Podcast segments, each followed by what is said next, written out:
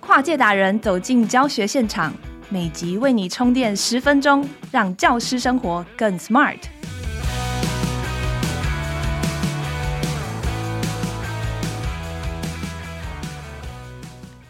Hello，大家好，欢迎收听翻转教育 Podcast《机智教师日常》。老师们在收听这一系列节目的时候，应该正在放暑假。机智教师日常七八月为听友们规划聪明备课主题，提问力二点零，掌握学习设计新思维。千万不要以为这是个很硬很难的主题哦。这系列我们邀请到的助战主持人是荧光教育协会创办人蓝伟莹老师，他不仅是提问力的专家，也是第一线学校和教师长期且深度的陪伴者。在 AI 时代下，知识随手可得，会问出好问题比找到答案更重要。而能问对问题，也是解决问题的第一步。很多人不停在找寻如何问出好问题的方法，却始终不得其法。因为提问一定要放在情境脉络中学习，而不能只学提问技法。伟英老师在接下来四集的节目中，会从如何实践提问力的教学情境中来分享，从课堂中如何透过提问的设计促进探究，如何让学生学习到能力和态度，甚至是大魔王关卡专题学习中的提问。每一集一个主题，搭配一个实际案例，让各位在十五分钟快速掌握一个课程设计的新观念。若有兴趣想继续延伸了解，也可以参考老师最新出版的《提问力实践指南》。现在让我们欢迎韦英老师。大家好，我是这一系列的客座主持人韦英老师。那在这一系列的最后一集，我要举一个特别的课程来为例，谈一谈到底提问力的实践是怎么做的。那这个课程就是专题课程。那我想，专题课程其实大家听过一个英文的名称，叫做呃，英文的名词叫做 PBL。那 PBL 其实它有很多不同的英文的说法，有一种叫做问题本位，一种叫专题本位，有一种看起来是以问题为出发点去谈这背后到底是什么，有一个其实就比较像一个 project。他就是真的要做某一个特定领域的某个特定的专题，所以两个最大的差别是，如果是以问题出发的，很有可能一开始要做什么，跟到底问题实际上是什么，它是模糊的。但如果你今天做的是一个比较学术倾向的 project，它到底要做什么样的事情，好像方向或方法就比较明确。就比如说你要做一个科学研究，科学研究该怎么做，它其实清清楚楚的。那所以呢，这两种你到底在做的是哪一种专题？你自己可能要有一个明确的区分，又或者是你面对的学生，有的孩子可能在做的是 problem based 的，那有的孩子可能做的是 project based 的。那面对不同的孩子的学习需要，也许你就会知道你要怎么去协助跟帮忙他们。好，那当然，这个过程里头听起来都是孩子，不管是在解决问题，或者是在发展一个专题的研究，那好像孩子都有很多属于自己的行动。所以，我们第一个要思考的就是，那到底在过程中老师的角色是什么？因为你的角色不一样，你其实要提出来的问题就不同。那比如说，有一些是老师为导向的，好，老师为导向是什么意思呢？很有可能要探究的问题跟范围都是老师主导的。其实这种情况在我们教学现场还蛮常见的。我经常遇到很多老师跟我说：“天哪，我如果都放给他，我大概就无法控制了。所以我要控制范围。”那我想这样做其实也不完全是错的，因为有一些孩子可能真的没有探究的做一个专题或做一个研究的经验，所以一开始老师当然希望带着他们有次序的完成一次。那也许在未来的更多的学习的时候，才会把那个机会或权利放给他们。所以一开始你可能。会用专题啊、比较老师导向的。那接下来你可能就会开始使用的是师生共同的。师生共同意思是什么？很可能你跟孩子是共同决定，诶，我们这个问题要研究什么？我们现在一起来想，我们有兴趣的范围是什么？所以他的自由度就更大了。那通常我们会放这么大的自由度给孩子，大概就是他有一些探究的经验，或者是目前你要带他去探究的主题是他熟悉的。他有想象力的，好，那当然最后一个就是学生自己主导的，和，学生为导向的。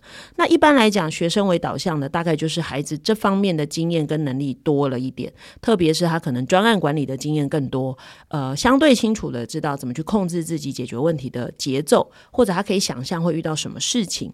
那这时候老师呢的角色就会退到一个支持的角色，那学生就会成为一个。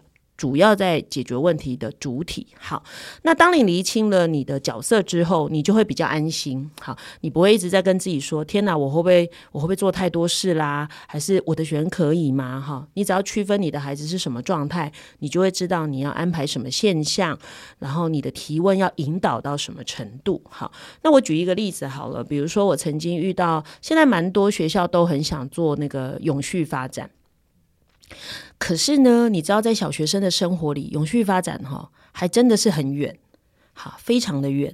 那尤其是要谈到一个比较困难的一些比较困难的议题的时候，你如果每一次都跟他讲要减塑，好，现在很很容易叫孩子不要用吸管呐，不要做什么，那个东西都是非常点状的，好像也没办法连接到更大的脉络里头。那我遇过不同地区、不同学校都遇到这个问题，很想带孩子去探讨永续，很想让他知道为什么我们必须要呃使用能源的时候节约。那就会遇到使用电的情况的问题。好，那我们设计了一个课很有趣，就是让孩子去看自己家里头的电费单啊。其实这是非常多人会做的，可是我们要做的事情是，电费单上它有注记二氧化碳的排放量啊。电费单如果大家还有留意，它还会有一个那个节电奖励，就是你的电比去年同期少，它就会扣你的钱。那你说这东西要做什么呢？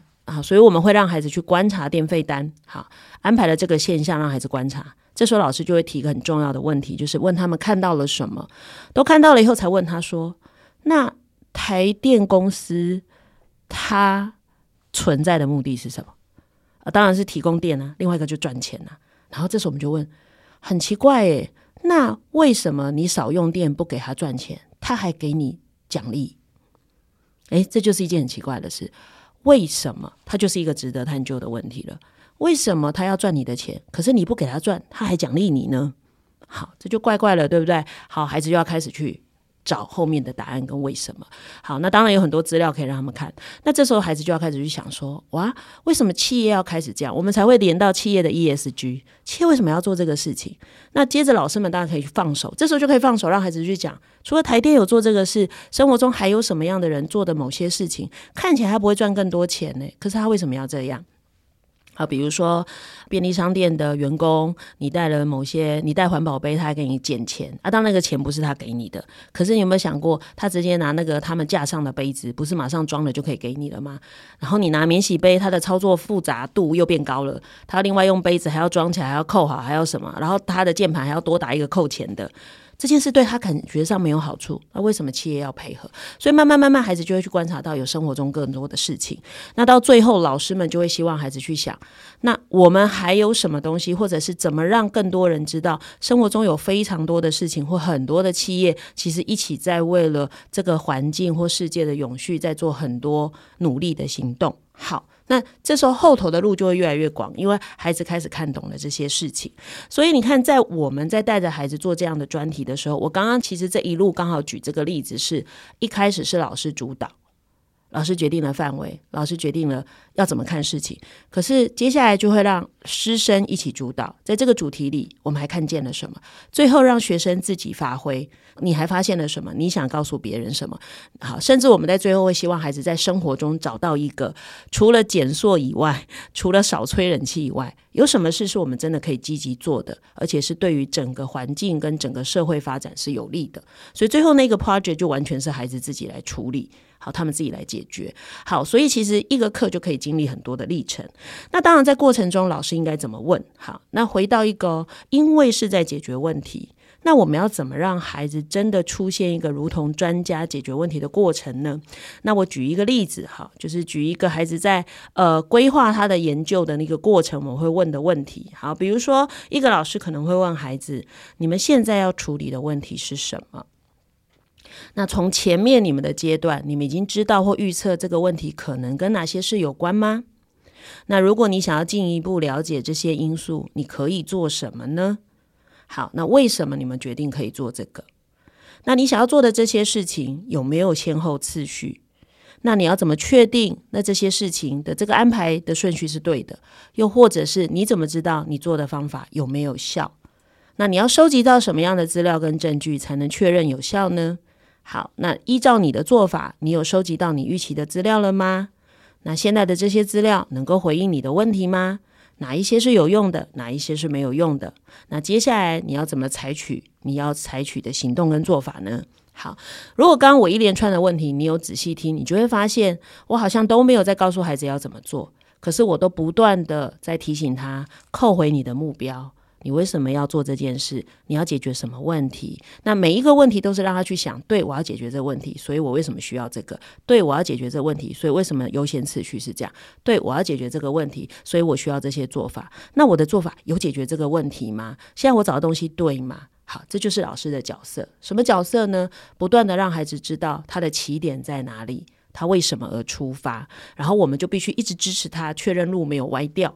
好，可是你绝对不能说的就是好，你们接下来去找什么？好，如果你一直讲直述句、句点的句子，那孩子就会成为你的研究助理，他其实不是一个主动探究的人。好，所以在这个脉络里，你就会发现，我们一样要做提问设计。可是作为一个老师，必须很清楚的是，在这个学习过程中，我的角色是什么？我希望孩子学到什么？所以我必须怎么样去提问，引导他不断地去注意到重要的事情。好，那当然从这里我就要回应到，我们这一连串讲了四集，听起来好像都是很不一样的东西，或甚至你可能会误会说，老师你都没有在教提问呐，你在跟我说各种不同的教学方法。好，那其实如果你认真去比对，或者你重新再去听一次这四集节目，你就会发现，虽然它看起来是四种不同的学习，可是他们有一样的共同点。也就是一个老师，如果要提问之前，他一定要很清楚知道他想要让孩子最后掌握的关键理解是什么。也就是，如果你只是一个想要学提问技巧的人，其实就好像我只教孩子阅读理解策略一样。它是不容易成功的，为什么？因为所有的策略、所有的技巧，一定要回到脉络中，才会知道这个技巧为什么要这么用，跟这么用为什么有效。这也就是为什么我在这四集节目里头，甚至我的书里头，我会不断的从厘清你到底要做什么东西出发。也就是你要解决一个问题，解决孩子学习的问题。如果你不知道你到底要让孩子学到什么，坦白说，你问什么都没有差了，因为都没有任何意义。好，所以一个老师一定要。先搞清楚你为什么要做这些事，你想让孩子最后掌握的理解是什么。接着你要让他去探究，你要提问，绝对不是在问他已经知道的事，你要让他发现他目前还不知道的事情。所以你一定要选一个让孩子有感的事实，借由这个事实的观察、探究的过程，你才能去提问。让他跟这个现象互动，也借由这个互动的过程，他会发现原来他自己怎么想的，或者原来他哪里搞不清楚，或原来哪里他有困惑。在你一个一个的提问过程，才能让孩子去聚焦在重要的事情上。也借由你的提问，带着孩子重新观察，重新有目的的思考，然后分析跟推论，在最后他就会形成对这件事的关键理解。所以老师真的很重要。重要的是什么呢？你是孩子学习的一个方向定锚的明灯，哈，因为你指引了方向在哪里，而且你还希望不是你。直接把结果告诉孩子，你是在旁边陪伴着他，让他走到那个终点的人。那他哪有办法走到终点呢？因为这一路会有你不断的提问，让他开始去思考：我应该往前走，走几步？我应该要怎么调整我的步伐？所以老师一定要搞清楚你为了什么而问，然后你的目的是什么？挑了一个有感的现象，借由有次序的提问，去引起孩子注意事情，有目的的观察，而最后推论形成关键理解。好啦。谢谢你这四集一连串的呃聆听，那我希望在这四集里头能够帮助大家知道，一定要在提问的脉络下去学习提问，你的提问才能产生意义。谢谢大家。